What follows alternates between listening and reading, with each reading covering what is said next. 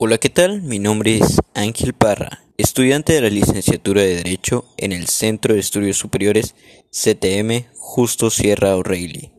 El día de hoy les hablaré sobre un tema bastante interesante y de analizar en la actualidad. Este tema será la criminalidad. Pero en primera instancia debemos comprender qué se entiende por crimen y este mismo se vincula a los delitos que son aquellos conductas típicas que resultan antijurídicas y que son susceptibles de un castigo penal. Quien comete un delito viola la ley. Por lo general, el concepto de crimen se asocia a un delito de gravedad que atenta contra la vida. La criminalidad, en este sentido, alude a aquellos delitos más graves como el conjunto de todos y cada uno de los hechos de manera antisocial que hayan sido cometidos contra la colectividad. Jurídicamente, a una criminalidad se dice de aquel conjunto de infracciones de fuerte incidencia social que fueron cometidas en contra del orden jurídico. De una manera más amplia se le conoce como el conjunto de comportamientos divergentes en tiempo y espacio determinados, en términos más sencillos, la criminalidad implica en todo sentido la intención de perpetrar un daño contra una o más personas.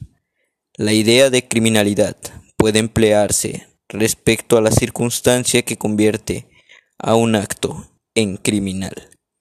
También refiere a la cantidad de crímenes que se cometen en un lugar y en un momento concretos y a la acción de cometer crímenes. Existen una variedad de teorías desde tiempos antiguos en los cuales se ha buscado explicar las causas de la existencia de la criminalidad y se han resumido a dos tipos, biológicas y sociales.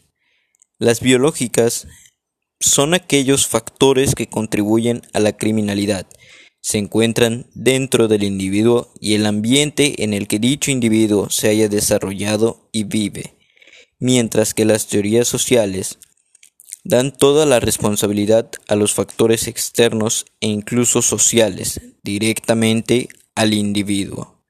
Y con la tecnología actual ha surgido un nuevo concepto, tal como lo es la cibercriminalidad.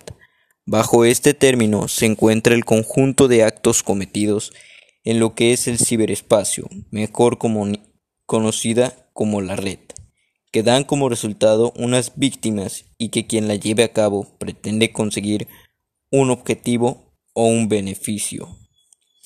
Dentro de lo que es la cibercriminalidad se incluyen delitos tales como pueden ser fraudes informáticos, entre los que se encuentran el hacking, la sustracción de información confidencial, estafas online con tarjetas de crédito, entre otras más.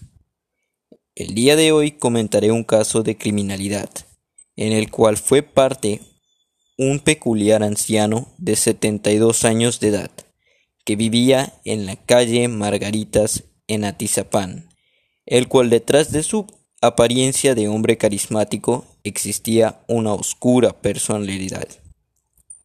¿Te imaginas haber vivido junto a una persona que asegura haber cometido 30 feminicidios y tú jamás te habías percatado de esto?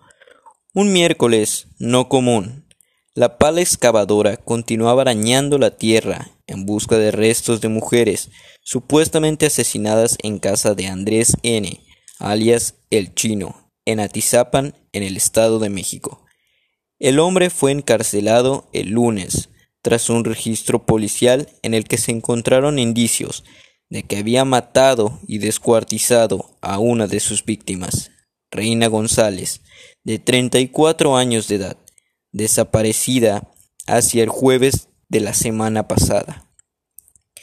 Este es el caso de muchas personas que viven en Atizapán en el Estado de México ya que su anciano vecino escondía en su vivienda aquellas pertenencias de sus víctimas, tales como bisutería, zapatos, una secadora de cabello e incluso esmaltes de uñas. y mientras la policía se encontraba desenterrando aquellos huesos que el anciano vecino había enterrado en su hogar, la señora Carla Narváez se encontraba testificando que la última víctima del chino fue una mujer llamada Reina González, la que mencionamos anteriormente, quien tenía una tiendita de celulares cerca de la casa de dicho asesino y contaba con dos e incluso posiblemente tres hijos. Carla mencionaba que la mujer cambió su negocio a un lugar un poco más lejano y junto con ella lo hizo el presunto asesino. El día lunes, algunos vecinos se encontraban alarmados, diciendo Vimos al hombre tirado en el suelo y la policía. Dijo una vecina llamada Gladys que lo que había ocurrido fue que golpearon al hombre y se lo llevaron preso en una de las patrullas. Se lo habían detenido como cojeando y aturdido por los golpes que habían sido propiciados por la misma policía. Un vendedor de periódicos comenzó a vocear. Aquí está el asesino de la muchacha, viene retratado. Y con esto muchas personas recordaron al monstruo de Catepec, otro asesino en serie que fue detenido en el 2018.